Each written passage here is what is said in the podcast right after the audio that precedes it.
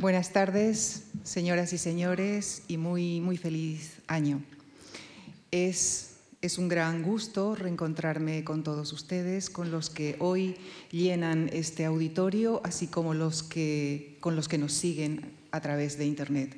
Muchísimas gracias por su tiempo y su compañía. Les acabamos de presentar un tráiler en el que resumimos la programación de conferencias de la Fundación Juan Marc para este invierno de 2022, en el que se desarrollará, como acaban de ver, entre otros formatos, la segunda entrega de nuestra serie sobre batallas históricas, en este caso dedicada a conflictos bélicos surgidos en el Imperio Romano. También en el ámbito histórico hemos preparado un ciclo que estudiará los aspectos más importantes de la llamada época vikinga. Habrá además una particular atención a la actualidad geopolítica y científica, con ciclos dedicados a las tendencias que articularán el futuro global, a la reacción de la Unión Europea ante el Brexit y la pandemia o a cuestiones medioambientales como el cambio climático y el agua el mundo clásico, el pensamiento y la poesía también estarán presentes en sesiones dedicadas a Ovidio, a Schopenhauer y a la obra poética de Raquel Lanceros. También debatiremos en torno a las grandes tecnológicas, a la actualidad política en Estados Unidos y al papel de los corresponsales en el extranjero. Esperamos contar con su compañía. Y esta tarde inauguramos esta programación con un ciclo dedicado al dramaturgo, después de Shakespeare, más representado en todo el mundo, Molière, en cuyo marco el próximo jueves el traductor Mauro Armiño desarrollará una conferencia y en la sesión del martes siguiente contextualizará la lectura dramatizada de pasajes de obras de Molière que estará a cargo de los actores Marta Poveda y Emilio Gutiérrez Cava. Y esta tarde, en la conferencia inaugural, damos nuestra bienvenida y agradecemos la participación del profesor José Manuel Losada. Catedrático de la Universidad Complutense de Madrid, es doctor por la Universidad de la Sorbona. También ha investigado en prestigiosas universidades como las de Harvard, Oxford, Montreal y Durham. Entre sus publicaciones figuran una veintena de libros de crítica literaria, entre los que se encuentran, entre, otros, El honor en el teatro, Bibliografía del mito de Don Juan en la historia literaria, Bibliografía crítica de la literatura española en Francia en el siglo XVII, entre otros. Es también autor de varias traducciones, así como de un gran número de artículos en revistas de su ámbito de investigación. Dirige la colección Estudios Literarios, es fundador y editor de Amaltea y es presidente de la Asociación Internacional de Mitocrítica. En la conferencia de hoy nos presentará el contexto cultural del tiempo de Molière. Nos hablará también de su trayectoria dramatúrgica, con particular atención a la interacción entre su obra y España. Les dejo con el profesor José Manuel Losada en la conferencia que ha titulado Molière, su teatro y España. Muchísimas gracias.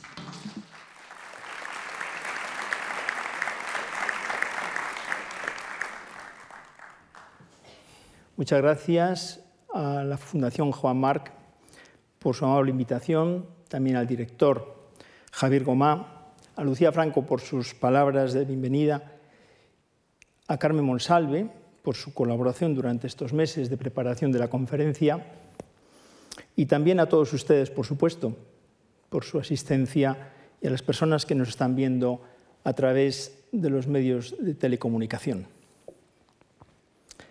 Me han pedido que hiciera una exposición sobre Molière, con especial hincapié en su trayectoria dramatúrgica y sobre sus relaciones con España. Al final hablaré de este último punto, pero también hablaré de Molir España a propósito del Don Juan. Y sin embargo, no podemos entender a Molière sin saber algo al respecto de su Francia del siglo XVII. Sé que tenemos una, nueva conferencia pasado mañana y otra en la que intervendrán eh, Marta Poveda, Emilio Gutiérrez Cava, y voy a intentar no hollar el camino por el que ellos van a avanzar.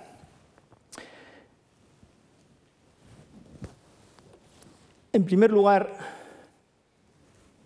voy a hablarles del contexto cultural en el que se mueve Molière. Lo haré muy brevemente. Comprenderán que aquí lo que se trata es de darles una exposición general y no pormenorizada del teatro de Molière. La sociedad de la época es una sociedad bastante estamentalizada, en cuya cúspide se encuentra Luis XIV, que va a promover una absolutización del gobierno monárquico, y sin embargo, al mismo tiempo que hay un gobierno férreo, hay una serie de instituciones que son mucho más espontáneas. Por supuesto, existe la academia que, eh, que, funda Richelieu en el año 40 para las funciones del Estado, no hay duda, pero yo me quería fijar aquí en algo que es típico del teatro y también típico de la sociedad francesa de la época del siglo XVII, del siglo XVIII, del siglo XIX, del siglo XX, los salones. Unas reuniones, fíjense, regentadas por mujeres que dos veces a la semana o una vez acogen agentes del arte o agentes de la política y de la sociedad. Habitualmente procuran que no se mezclen y los acogen para que hablen de lo suyo. Y son, son salones que se van a perpetuar a lo largo de los siglos, que van a conformar de algún modo también la literatura francesa. Junto a los salones hay dos figuras que no conocemos muy bien en España, que son la preciosa y el honnête. La preciosa es, al principio, una mujer que quiere mm, perpetuar de algún modo el bien decir, la galantería, la civilidad, algo que veremos en la exposición de pasado mañana. Más tarde la preciosa va a degenerar, va a ser en muchas ocasiones incluso objeto de caricatura, pero al principio no es así, ni mucho menos. Junto a ella, el honnête. No existe una traducción, no se puede decir el hombre honesto. No, es una persona que sabe no se pique de rien, es decir, que sabe no airarse por nada, que sabe de moderación, que sabe estar en sociedad. Algo que mm, conforma el núcleo del misántropo, una de las obras de Molière. Junto a esta sociedad, podríamos hablar de la fronda y muchas cosas más, pero no lo voy a hacer, encontramos la religión. También podría hablar de la filosofía. He preferido no hacerlo. Porque al margen del jansenismo, de las herejías, del galicanismo que quiere instaurar Luis XIV en la sociedad francesa, tenemos algo importantísimo, importantísimo en esta, en esta sociedad, que es, por un lado, el humanismo devoto, San Francisco de Sales, entre muchos otros, y al mismo tiempo una corriente de faux dévots, es decir, los falsos devotos, que va a estar en el centro de dos obras que más adelante comentaré, el Tartufo y el Don Juan. Literatura. Se puede decir todo de literatura, es decir, se puede decir nada. Todo es literatura, lo estamos viendo en la exposición de arriba. Y eh, el arte es el arte y todo lo demás es todo lo demás. La literatura es el barroco, es el clasicismo, que no se suceden continuamente, sino que a veces se entretejen. La literatura son los salones, la literatura son las salas de teatro, las compañías. Las compañías son importantísimas, cada una tiene adjudicada una sala. Y a veces son tan importantes o más los actores, las actrices, que los mismos autores. Entonces, no tenían ni mucho menos los mismos derechos de reproducción de los que gozan hoy en día los autores, aunque con Internet a veces estos eh, derechos se ven hollados, ¿verdad?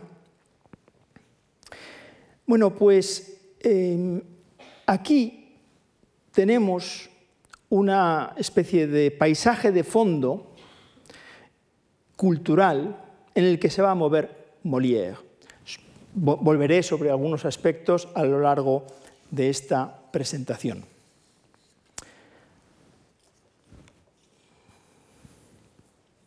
Trayectoria dramatúrgica. ¿Qué les puedo decir a propósito? He optado por tres puntos. El primero, la tipología teatral, el segundo, el genio cómico, el tercero, la innovación y la aportación de Molière. ¿Cómo sabemos lo que publicaba, lo que hacía, lo que representaba Molière?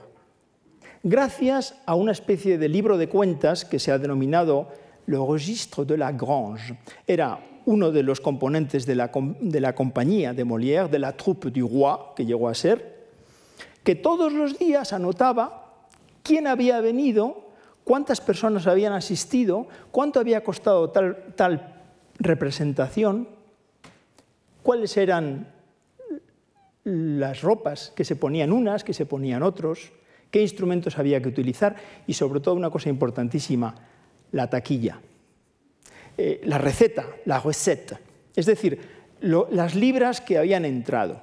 Gracias a esto sabemos siempre, por, lo menos a partir de 1900, 1660, es decir, en la segunda época de Molière, supongo que volverá sobre ello el, que eh, la persona que va a hacer la representación o la exposición pasado mañana, el traductor Mauro Armiño. Es decir, eh, esta persona, eh, Lagrange, gracias a él, tenemos constancia de todo lo que hizo en la segunda época Molière. En la primera no. La primera sabemos que acabó en la cárcel y tuvo que ir después con el Illustre Théâtre a lo largo de las provincias del Midi y luego Normandía y vuelve a París en el año 58. Farsa a la italiana, comedia de intrigas, comedia de caracteres, comedia ballet. Cuatro tipos de comedia, cuatro tipos de representación. La farsa a la italiana venía eh, de, lo que Molière había visto en compañía de su abuelo en el Marais, Saint-Germain. Allí veía cómo los Escaramucho, Arlequino, Colombina cantaban hacían cabriolas, contaban cosas que se inventaban. Fíjense, los italianos tenían una influencia enorme en el París de la época. Y tan es así que la gente iba a verlos a ellos y no muchas veces a las compañías oficiales. ¿Por qué? Pues porque eran espontáneos. Esto es lo que va a tomar Molière y va a hacer en la farsa.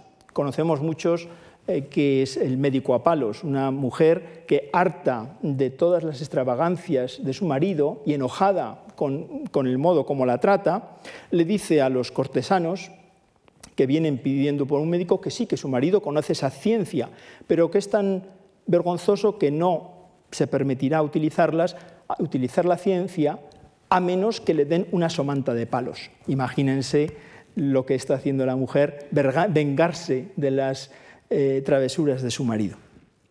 La comedia de intriga, la comedia de costumbres también, Las preciosas ridículas, famosísima, el, primer gran éxito de Molière. Catos y Madelon dicen, no, no, nuestros pretendientes nos tienen que tratar como grandes damas de la corte.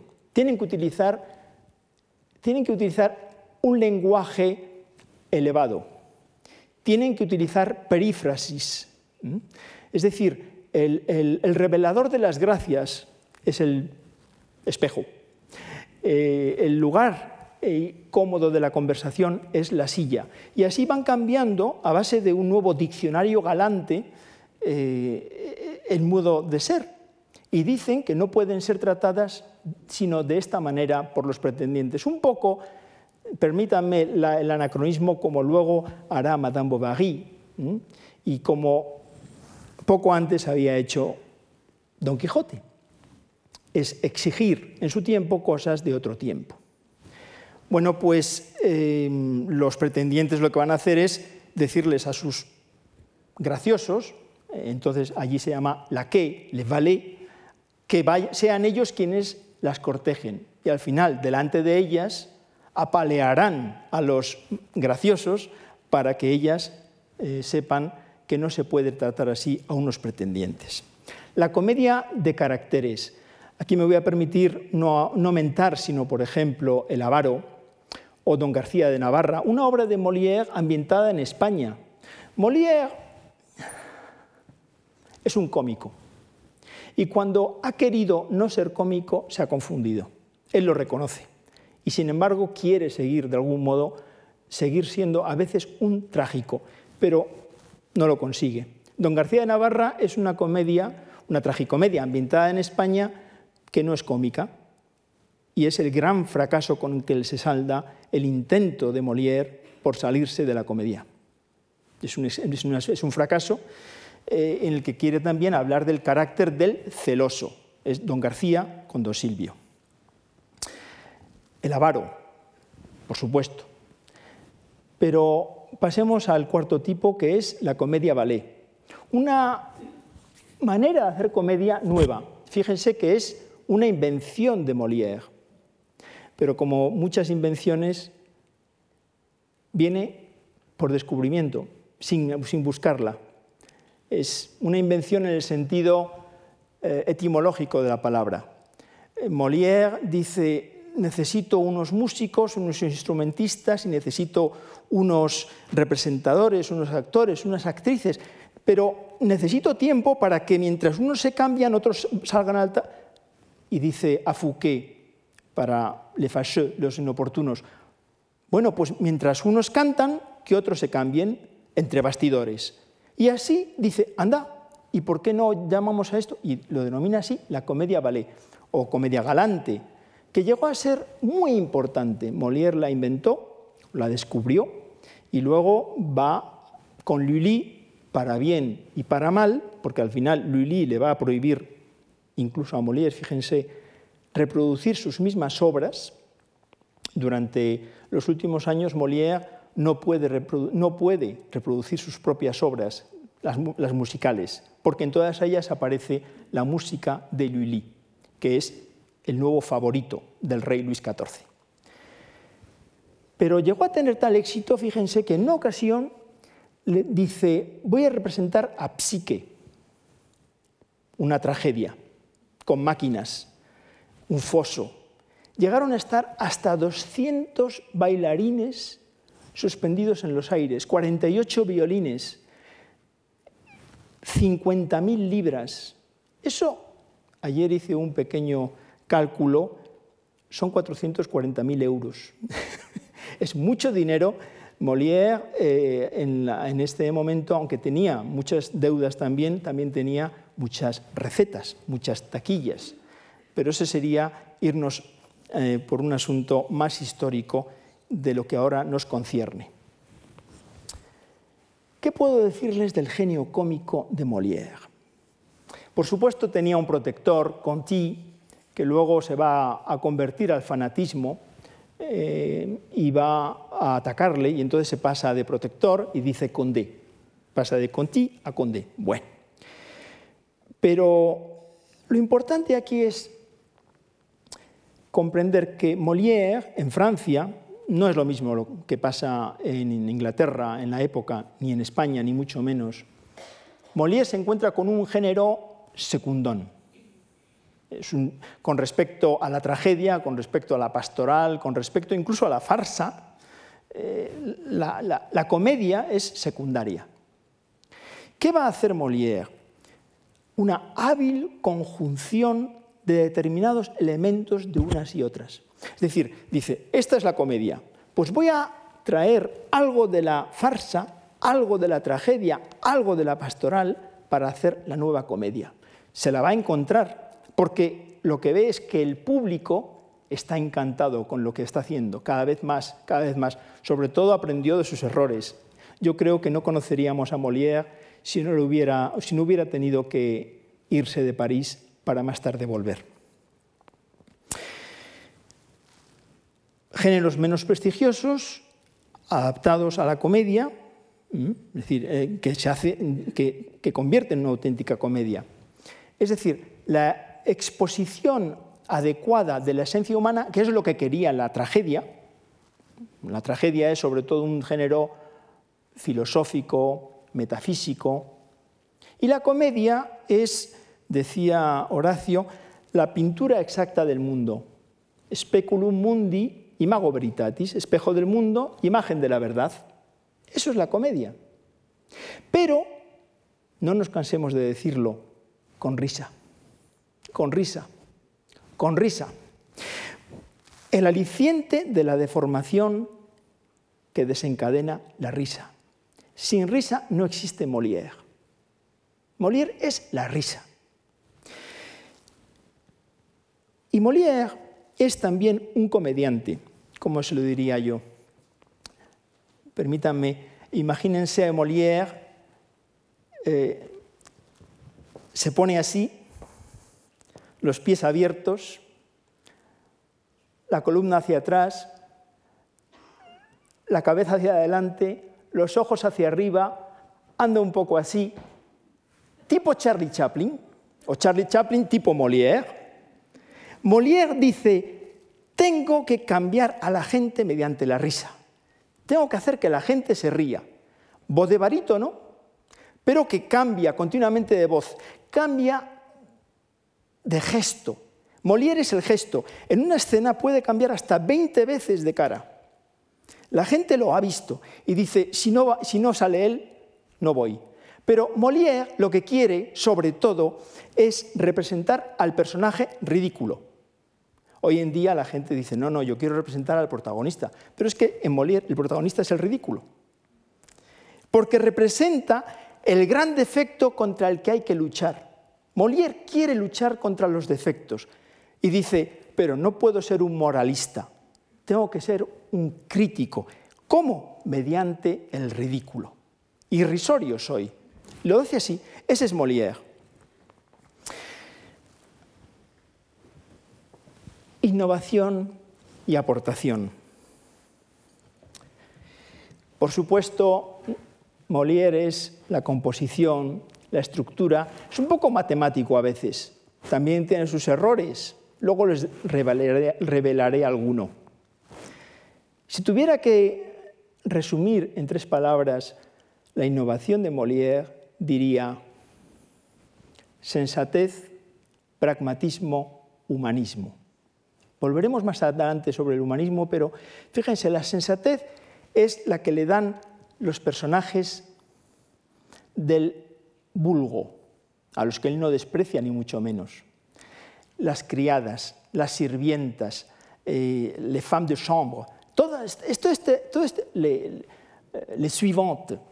Es decir, todo el mundo de la verdad clara, neta, recurre a ellas una y otra vez. El pragmatismo, sobre todo respecto a un asunto que va a centrar gran parte, yo diría el 30% de las obras de Molière, que es el casamiento de las mujeres. No puede ser, dice Molière, que una joven tenga que ser la moneda de cambio del deseo del, del padre de familia. No puede haber matrimonios por conveniencias. Yo no lo juzgo, yo digo como lo ve Molière. Es muy fácil hoy en día verlo, pero entonces eh, Molière, lo veremos al final, es alguien que va con su tiempo, con sus antepasados y con su futuro. Ahí está la modernidad de Molière. Y él lo ve claramente y dice, no puede ser. Y esto va a centrar en gran medida todo su teatro. Y luego también el humanismo. Eh, he hecho alusión a ello. Hay que ridiculizar los defectos humanos. ¿Cómo lo hago? mediante la risa. Molière no es alguien eh, que nos haga sufrir, sino que nos hace reír. Importantísimo. Y venimos así a las cuatro comedias. Me han pedido que hablara de tres o cuatro. He elegido, en primer lugar, la Escuela de las Mujeres. La Escuela de las Mujeres. Aquí tienen a Inés, aquí tienen a Arnulfo. O como él quiere decir, Monsieur de la Souche, porque quiere hacerse pasar por un gran eh, aristócrata. De la Souche, que significa del tocón hoy en día.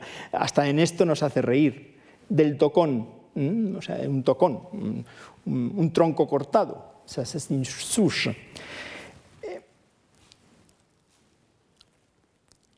Arnulfo, no me llaméis Arnulfo, dice a, a Crisaldo.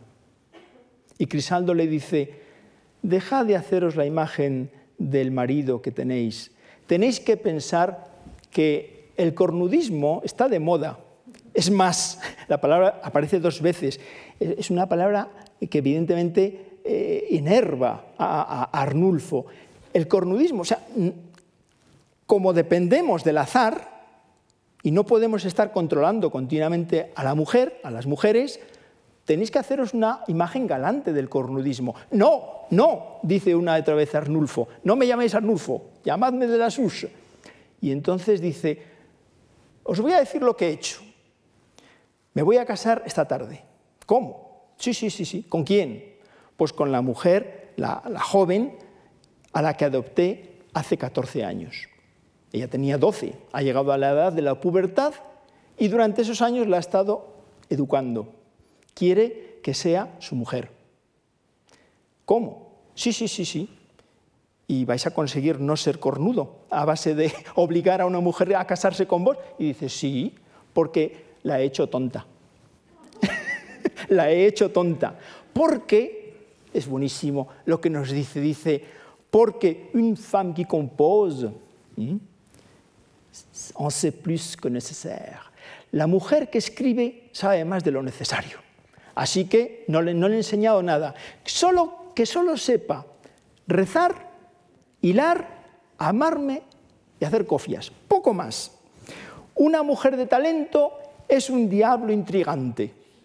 Bueno, esto es lo que dice, evidentemente, Arnulfo. Y, su amigo le dice, no os habéis enterado de la mitad de la película. Bueno, entonces no había películas por supuesto. Se podría decir muchas cosas esta obra. Les voy a contar una anécdota interesantísima que nos da una idea de lo que significa Molière. Arnulfo quiere que nadie entre en su residencia secundaria donde tiene prácticamente encerrada a esta joven, que tiene 16 años. Que nadie venga, que nadie entre. Y de pronto se encuentra con el hijo de un amigo que le dice, hombre, señor de la Souche, eh, o monsieur Arnulf. Entonces, pues, ¿sabéis? He encontrado una joven, sí, ¿y quién es? Pues vive en esta casa, y es de la que le acaba de salir. ¿Eh? ¿Y cómo se? Se da cuenta de que es Inés. Va a ver a Inés y le dice, ¿cómo? ¿No os había dicho yo que no recibiera esa...? No, pero si ha venido y yo no quería hacerle daño, y entonces ella se hace pasar por una ignorante. Le demuestra Arnulfo, bueno, a la postre, que ella sabe mucho más que él con toda su edad, con todas sus estratagemas. ¿Y cómo se lo demuestra? Bueno, nos lo demuestra a nosotros. ¿Y qué hizo?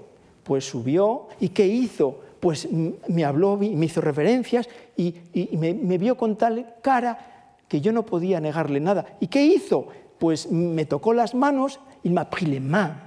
Me cogió, me tomó las manos y, los brazos, y, qué más? ¿Y qué más? Y Arnulfo que dice, ¿pero qué? Y entonces dice, no, no os diré más, no os diré más. Sí, sí, sí, ¿qué, qué, qué, más os ha cogido? Qu'est-ce qu'il vous a pris? Ah, il m'a pris, il m'a pris, me ha cogido, me ha cogido le, le, tres puntos suspensivos. La, la en español. Me ha cogido la, ¿Qué, ¿Qué, os ha cogido? No os lo puedo decir. Juradme que no vais a decirme nada. Sí, no. Arnulfo, que está ya colérico, que no sabe qué hacer, sí. Y dice, Él me ha cogido, Él me ha cogido la Imagínense lo que quieran. Imagínense lo que quieran. Dos meses más tarde aparece un panfleto, Observaciones sobre la comedia de Molière, ta, ta, ta, por un tal Roche, quizá no existió, pero se dice que fue, era, era su antiguo protector que se había convertido al fanatismo católico, Conti, no ha habido nunca nada tan escandaloso en la historia del teatro como ese le. ¿Ah? Y Molière, que no se dejaba engañar aquí, lo que hace es escribir una obra que va a representar cuatro meses más tarde, seis meses después de la, Escuela de las Mujeres, que va a denominarse La critique de l'école des femmes, la crítica de la Escuela de las Mujeres, en el que sale a, a relucir, por supuesto, este le, y lo pone en boca de sus enemigos, que son siempre las preciosas, los preciosos, los aviondos, y la persona que representa a Molière en esa tertulia dice, y los que se dan por aludidos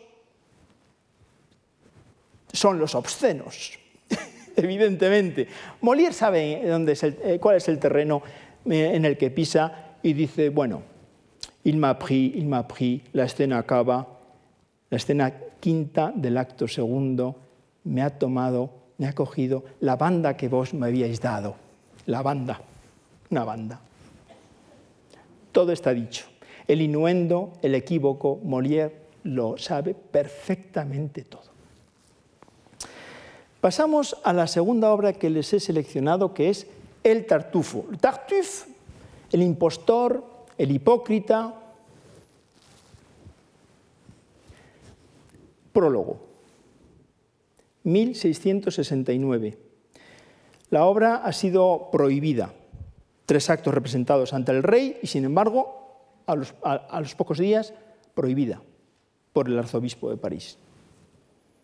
Una y otra vez, prohibida, y prohibida, y prohibida. El rey se marcha a la campaña de Flandes, prohibida.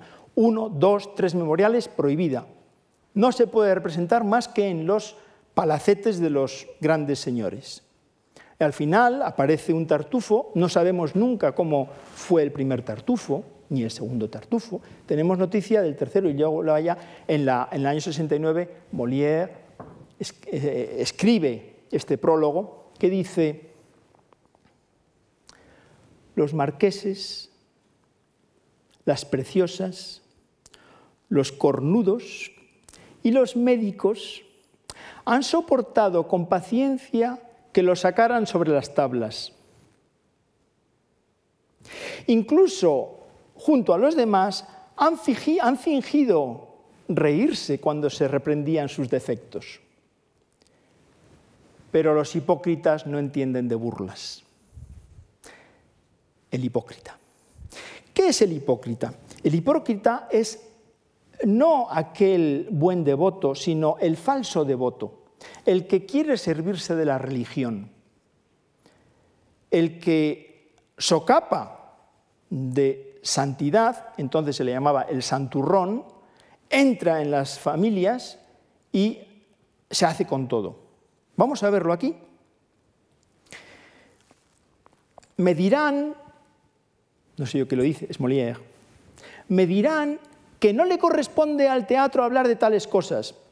El, obispo Godot, Godot va a decir, para eso ya hay un púlpito, pero Molière sabe cuál es la palestra en la que se mueve.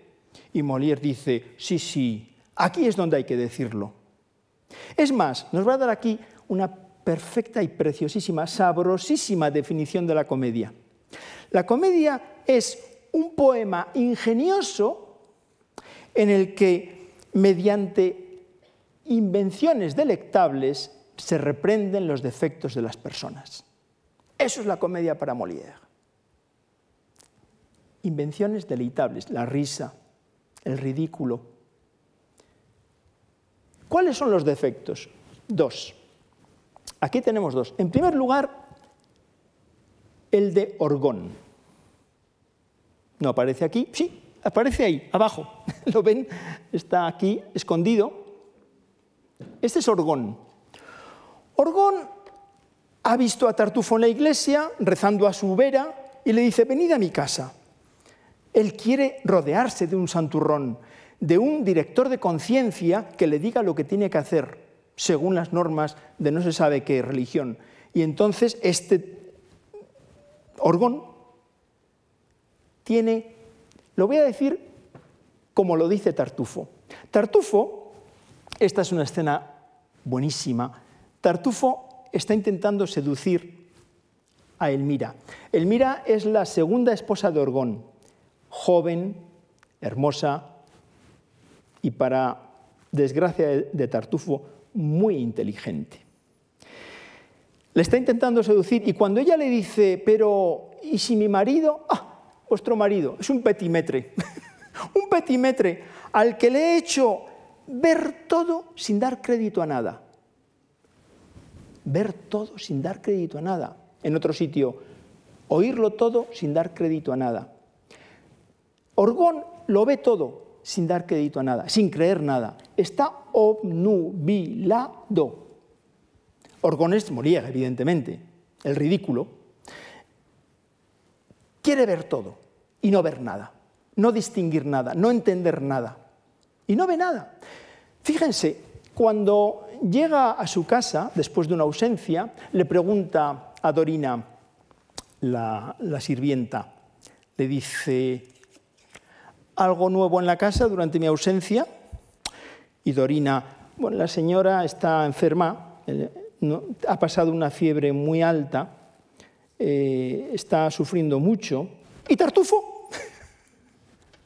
Dorina, mm, señor, no os preocupéis por Tartufo está rollizo, labios rojos, en la época significa sensuales. Eh, oh, le pauvre homme, oh, pobre hombre. Bueno, pero su mujer sigue muy mal, no ha podido levantarse de la cama. ¿Y Tartufo? y así en tres ocasiones. Las réplicas. ¿Y Tartufo? Pobre hombre. ¿Y Tartufo? Pobre hombre. ¿Y Tartufo? Pobre hombre no se ha enterado del problema. Y el problema está dentro de él, más que en Tartufo. Y eso es lo que quiere criticar Molière. Primer defecto. El segundo defecto, evidentemente, es el hipócrita. El hipócrita, el impostor, subtítulos de la obra. El hipócrita. Llega a casa en compañía de su seguidor, de su sombra, de su hombre piadoso, él tiene también un hombre piadoso que es Lorenzo, y le dice, Lorenzo, atadme, atadme el picote de la disciplina, atadme también el cilicio, y porque él está viendo que Dorina lo está mirando, Dorina la criada. Y por favor, si preguntan por mí, me he ido a prisión a dar las limosnas a los pobres. Dorina no se deja engañar y le dice, señor Tartufo, eh, sí, ¡Ah! por favor. En la época había habido varios artículos sobre los escotes de las mujeres. ¡Ah! Tomad mi pañuelo y ocultad ese seno que mis ojos no podrían ver. Ese es Tartufo. ella lo despacha en dos palabras y dice, no, me a mí no me contéis pamplinas, que os vengo a decir que os llama la señora. Ese es Tartufo, un hipócrita, un hipócrita. Y cuando Damis, Damis es el hijo de Orgón, que se ha dado cuenta perfectamente de que Tartufo quiere hacerse con todo en la casa. Y se lo dice a su padre. Y su padre le dice, padre, os voy a demostrar, y se lo demuestra, pero su padre ve todo sin dar crédito a nada. Y entonces cuando Tartufo ve cómo Damis lo acusa, dice, ah, sí, yo soy la persona más malvada que hay en la sociedad, soy el, el autor de todas las iniquidades, oh, señor Orgón, echadme, mandadme a la policía, echadme de vuestra casa, lo cual no hace sino enfervorizar más a Orgón y le dice, Damis, fuera de nuestra casa, te desheredo. Y así va a dar toda su herencia a Tartufo. Es más, quiere que se case Tartufo con su hija, Mariana.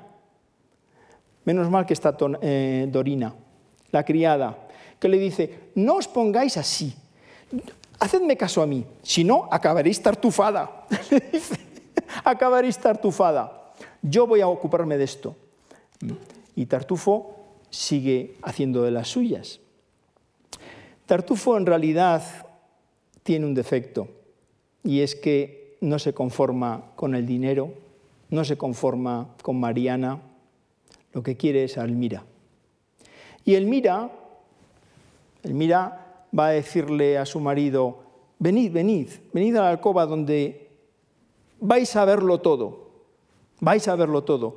Es una escena un poco escabrosa, porque eh, se esconde Orgón bajo la cama, en esta escena, o debajo de, unas cortinas en otras, y, mientras tanto ella le dice, me habíais dicho, antes no respondí bien, pero ahora os tengo que responder porque las mujeres no podemos rendirnos siempre a la primera, pero, y Tartufo, un poco renuente, tarda mucho en darse, y de pronto dice, bueno, esta es mi ocasión, y empieza a intentar seducirla, y ella le había dicho, ¿me, ah, ¿me permitiréis llegar? Le había dicho Orgón, hasta donde queráis, hasta donde sea irremediable, ved lo que... Pero Orgón no, no cree, y, Tartufo quiere llegar muy lejos, hasta que en el último momento ya se levanta Orgón y dice, Monsieur Tartuffe, señor Tartufo, ¿qué hacéis con mi mujer? Fuera de mi casa. Y en ese momento le dice Tartufo, fuera vos. Tengo la herencia, tengo la cassette, es decir, tengo la prueba de que tenéis algún amigo eh, que ha sido infiel al rey, os he denunciado, y vienen los arqueros del rey y dicen a toda la familia fuera de la casa. Tartufo ha heredado todo. Y aquí Molière se inventa un deus ex machina es decir, dice no, que era una prueba del rey para, como Orgón había sido bueno con el rey en la fronda, al final a quien se llevan a la cárcel es a Tartufo. Bueno, yo creo que eh, Molière ha concentrado tanto, tanto, tanto su obra aquí en los dos defectos de Orgón y Tartufo que bueno, aquí se, encuentra un poquito eh, justo de medios y la, obra se acaba. Pero es de los pocos, para mí, defectos que tiene toda la obra de Molière. Y llegamos a una obra nacida en España, El Burador Sevilla convidado de piedra, tan largo me lo fiáis. La obra pasa a Italia. Giacinto Andrea Cicconini o el pseudo Cicconini, Convitato de Pietra, el ateísta fulminato, como quieran, Villiers, Dorimont, La Té Foudroyée, Le Convive de Pierre. Ah, 57, 58, publicados en 58, 59. Molière los conocía. Alguien defiende que conocía el burlador de Sevilla. Yo no lo sé. Sabemos que con motivo de la boda de María Teresa de, España, María Teresa, evidentemente, o de, Austria, de Alemania, eh, con Luis XIV, em, la compañía de Sebastián de Prado había hecho representaciones tanto en la ciudad como en Versalles y que, representaban, entre otras, la obra de Don Juan. Yo no lo sé, eh, sí parece que estuvieron allí en esa época, pero yo no sé si Molière lo vio. De todas formas, Molière se ha inspirado de los franceses y estos de los italianos. De hecho, se ve como, lo hemos visto abajo, eh, es importantísimo. La obra es, un collage. Eh, lo dice la, edición de Penguin publicada el año pasado. El tartufo, el, Don Juan, es una especie de retazos por acá, por allá, por allá, por acá, con un objetivo muy, muy concreto, el exhibicionismo del protagonista. Vamos a estilizar a, Don Juan, vamos a estilizarlo. Vamos a hacer un nuevo Don Juan. Es el Don Juan que eh, más tarde inspira a Mozart en el Don Giovanni.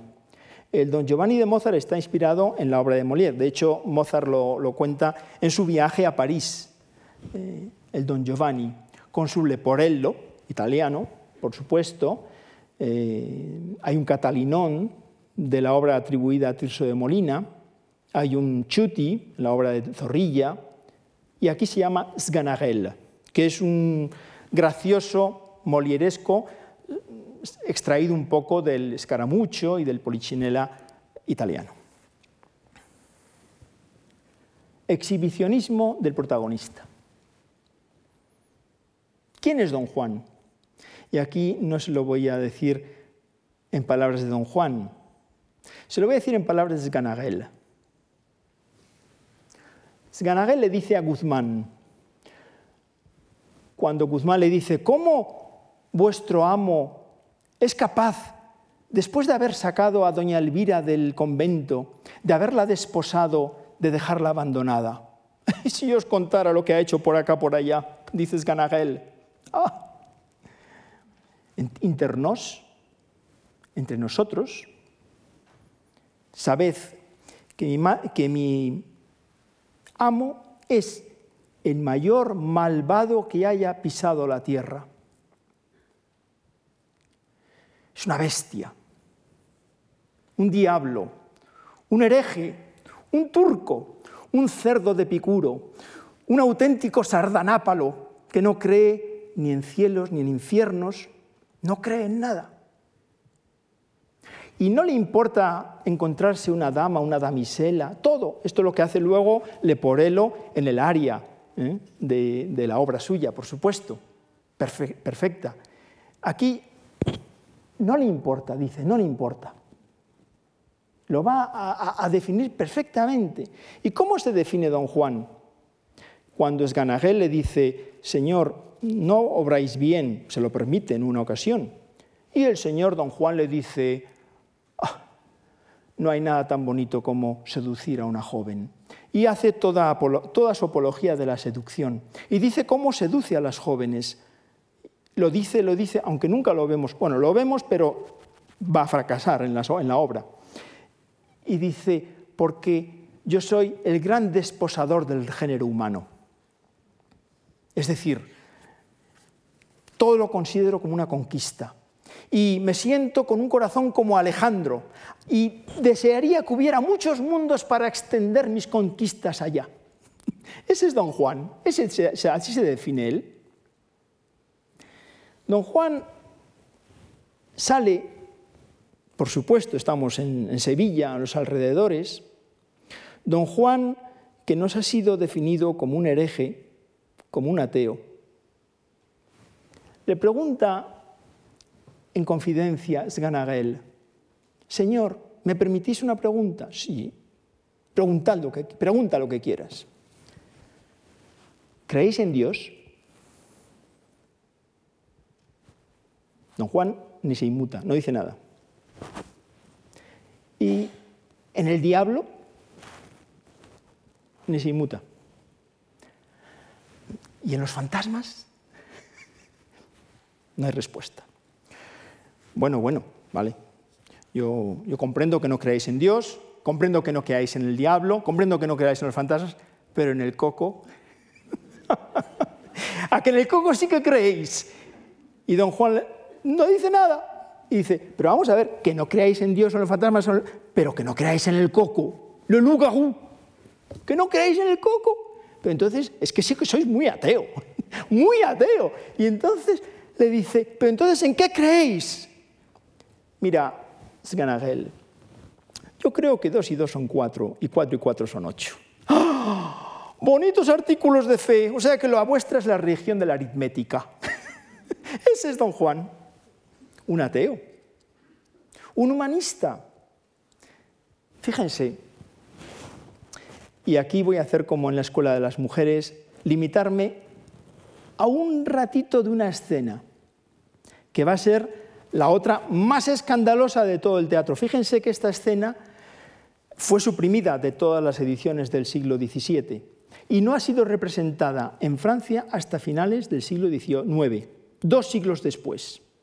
Me dirán, ¿y, qué puede ser? Bueno, don Juan ha tenido que salir escopetado, porque le persiguen, le persiguen todo el mundo. De hecho, se va a convertir en un hipócrita, dice que la hipocresía es un vicio de moda. Y hoy en día todas las virtudes pasan por vicios. Y, y así quiere huir de Elvira, quiere huir de don Carlos, el hermano de Elvira, quiere huir de su padre, don Luis, quiere huir de todos. Y se encuentra extraviado en un bosque con Esganagel. Se han perdido, ven a un pobre, pobre, venid aquí. Bueno, ¿y qué hacéis aquí? Pues yo rezo por las personas por las que encuentro. Muy bien, muy bien, muy bien. Oye, ¿por dónde se va a Sevilla? Es que nos hemos perdido. Pues tomad allí y en el segundo camino que veáis a la derecha, a media jornada, le encontraréis. Vale, vale, muchas gracias. ¿No tendréis una moneda? Ah, vuestra, tu información era interesada. Eh, señor, pero entonces, ¿y qué haces aquí? ¿Siempre rezas? Sí. ¿Y qué recibes?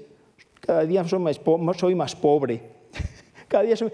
Ah, poca retribución tienes. Saca una moneda, un Luis de oro. Ayer hice mis cálculos, 330 euros. 330 euros si la obra se representa en la Sevilla de 1630. Si es en, el París de 1664, 64-65 eh, serían 680. es una cantidad bastante descomunal para darle a un pobre que pide una moneda. Y le dice, mira, te lo doy este Luis de Oro, Luis de Oro acuñado por Luis XIII si blasfemas. La très chrétienne France, la fille aînée de l'Église, la hija mayor de la Iglesia, como tantas veces se ha definido a Francia, ¿verdad? ¿Cómo? Sí, sí, sí. Blasfema, perjura y te doy este Luis de oro. Señor, Señor, nunca. ¿Cómo lo voy a hacer? Todos tus problemas acabarán aquí. Señor, aunque perdiera la vida, nunca blasfemaré. toma, te lo doy por amor de la humanidad. y le da el Luis de Oro. Esa, escena es la segunda más escandalosa. Eh, la, primera desde el punto de vista sexual, esta desde el punto de vista religioso, de todo el teatro de Molière y de todo el teatro del siglo XVII en Francia.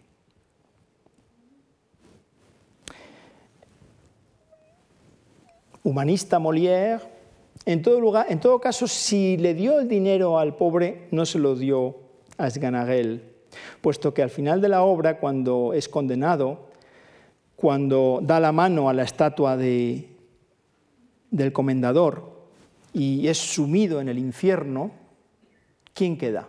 Sganagel, solo, y dice, muerto mi amo, se ha muerto, las mujeres han sido recompensadas la, iglesia también, las familias, todos han sido al final satisfechos, mientras yo, que no he recibido mis salarios, me gage, me gage. Es decir, Molière eh, ha hecho que Ganarel, que se había quejado de que era un poco complaciente él mismo con el mal, como decía, al final no reciba su salario. Pasamos a la tercera, a la cuarta obra, El enfermo imaginario.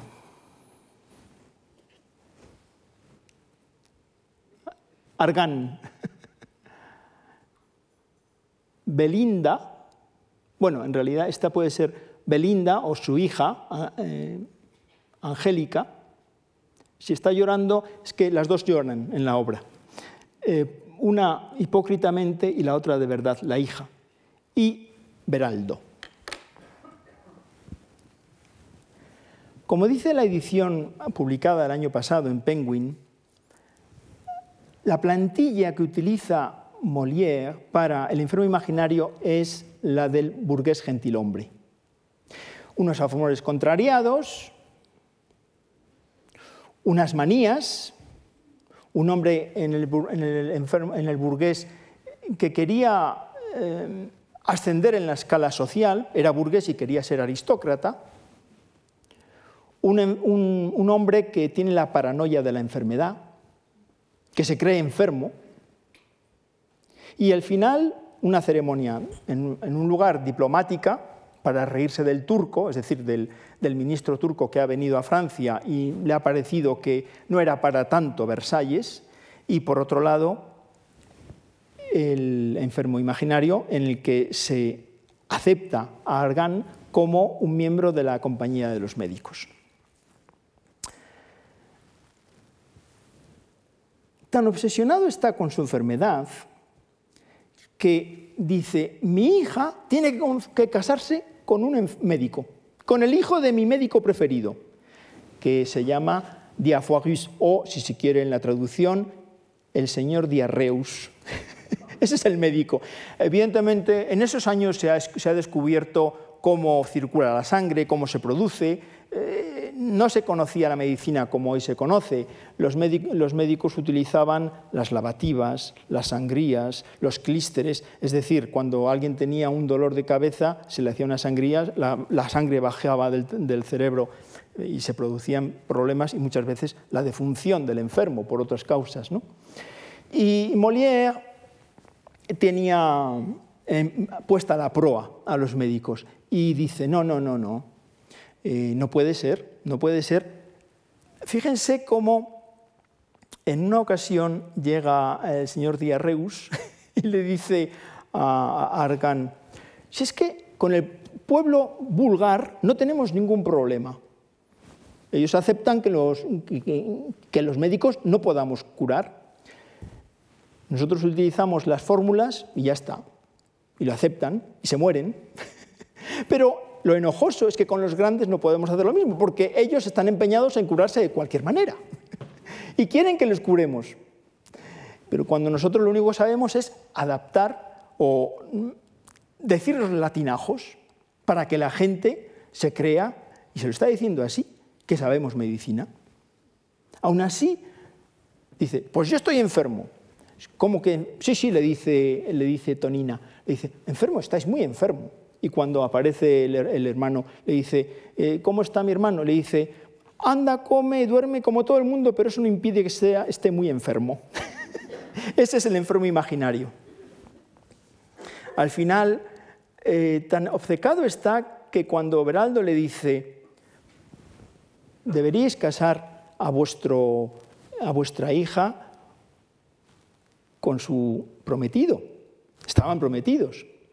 Y dice, no, no, quiero que se case con el hijo de mi... Está obsesionado. Es la manía. Y tan es así que le dice Tonina, vamos a ver, si el enfermo está, es, usted, sois vos, casaos vos con el, enfermo, con el médico, pero no hagáis que se case vuestra hija, puesto que si lo que se trata es conseguir un novio, un marido para su hija, y si ella no está enferma, ¿para qué va a tener que casarse ella con un médico? Esto es el, pueblo llano, la sencillez. Bueno, pues si ella quiere casarse con Horacio, con su prometido, que se haga, que se médico. Pero ¿cómo se va a hacer médico? Y le dice Beraldo, haceos vos médico. ¿Cómo? ¿Yo médico? Sí, sí. Entonces ahí empieza, estamos en una comedia ballet y, y dicen, bueno, pues una, traed una toga, traed un, bonete. Y ahora los latinajos. Y con unos galimatías ya tenemos una ceremonia. Entran los músicos y entra toda la instrumentación y mediante mm, fórmulas en latín muy, muy chapurreado, van a introducir a Argan en el cuerpo de los médicos. Y en febrero del 73, después de la cuarta representación del enfermo imaginario, nos enteramos de que Molière es un enfermo verdadero, muere. Le tienen que sacar inmediatamente después de la última representación, está tosiendo, tosiendo, tosiendo, le tienen que llevar corriendo a casa eh, y allí, después de intentar eh, una y otra vez que curarle, al final se le va a romper una vena, va a echar sangre por la boca y esta es la hemorragia que tiene, de una bronquitis había pasado una pulmonía, que entrega el alma. Ese es Molière y ahí acaba. Y aquí acabo yo diciéndoles algo sobre Molière y España. Evidentemente podríamos hablar de Cervantes, conocía perfectamente el Quijote.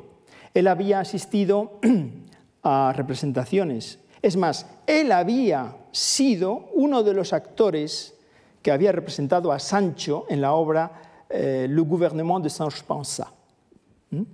Eh, el gobierno de Sancho Panza. Y vemos a Molière tirando de la brida del, del, burro, el burro que quiere entrar, que no quiere salir. Imagínense todo el mundo riéndose, riéndose, y el pobre Molière luchando con el burro. Estaba representando una obra de Cervantes. Y en el Cervantes también aparece eh, Sancho que dice, pues si no quiere ser marquesa, la haré duquesa. Y en la obra del burgués gentilhombre vemos, pues si, no, si, si mi hija no quiere ser eh, condesa, la haré, la haré marquesa. Bueno, evidentemente podíamos decir, bueno, pero no, no, no creo que lo haya sacado del original, ni mucho menos, sino de las obras del, traducidas. Pasa lo mismo con Quevedo, aunque la obra sobre todo viene de avaro de la ulularia de Plauto, pasa lo mismo con el Tirso, ya se lo he comentado. Salas Barbadillo, muy importante. La ingeniosa Elena. Montúfar, Montúfar, fíjense, Montúfar Tartufo. Es descubierto por alguien en la calle ante la turbamulta Montúfar se acusa a sí mismo de todo lo que le están diciendo y la turbamulta se echa contra el que le ha descubierto. Lo mismo que hemos visto antes a propósito de Orgón y Tartufo. La obra había sido traducida por Duville en las novelas, la conocía perfectamente Molière. ¿Se ha inspirado de ella? ¿No se ha inspirado de ella? No lo sabemos. Y he dejado en último lugar, cronológicamente tiene que ser así, el 35, a mi querida María de Zayas, el prevenido engañado.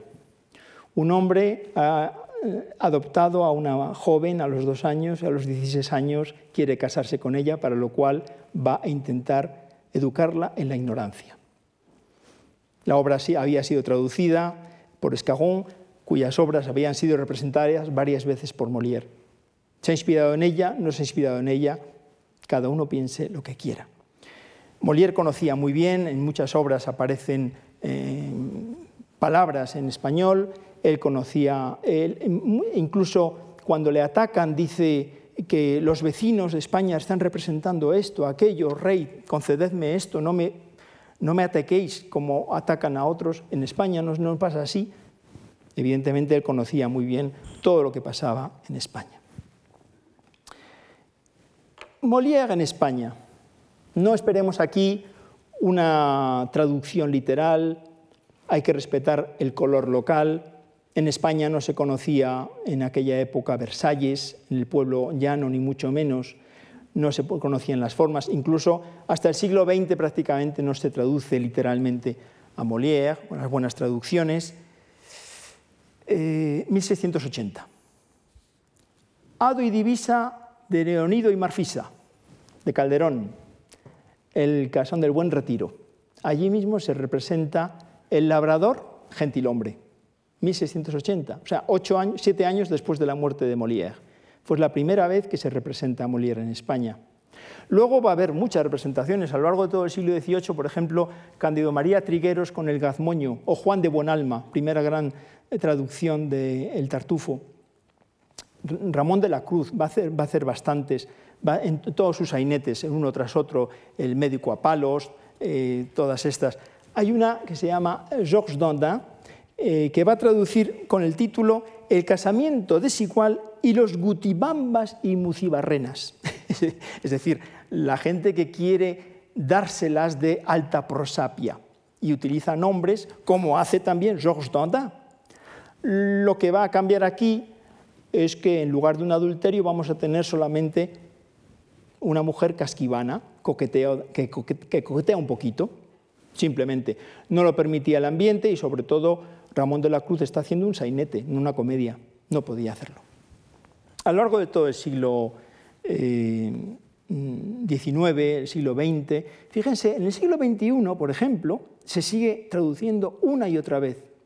Tenemos el teatro completo, el teatro complet en lengua catalana, en el siglo XXI, tenemos una cequena en lengua vascuence, en vasco, tenemos un enfermo imaginario en gallego, tenemos incluso un médico apalus en, en asturiano, en bable. En todo este siglo, y sobre todo en castellano, en español, hay muchas, muchas representaciones, traducciones. la del año pasado con 11 obras en Penguin Classics, eh, es, maravilloso. Continuamente hay, estos días ha, sido, ha tenido que ser interrumpida la, representación de Fernán, Gómez del enfermo imaginario. Estaba previsto recomenzarla mañana. Llega el momento de concluir y querría volver sobre algo que les he dicho, pero incidir muy brevemente. La genialidad de Molière. Conocía muy bien a los clásicos, conocía muy bien su tiempo y se adelanta a su tiempo. Esa es la modernidad de Molière. Hay modernos en el siglo IV, la palabra es del siglo VI.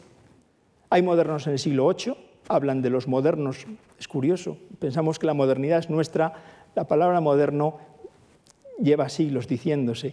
Moderno significa lo que le dice el Angélica al señor Diarreus, dejadme de decir latinajos, los antiguos son los antiguos y nosotros, nosotras somos la gente de ahora. Eso, eso significa ser moderno, pero estamos en el siglo XVII.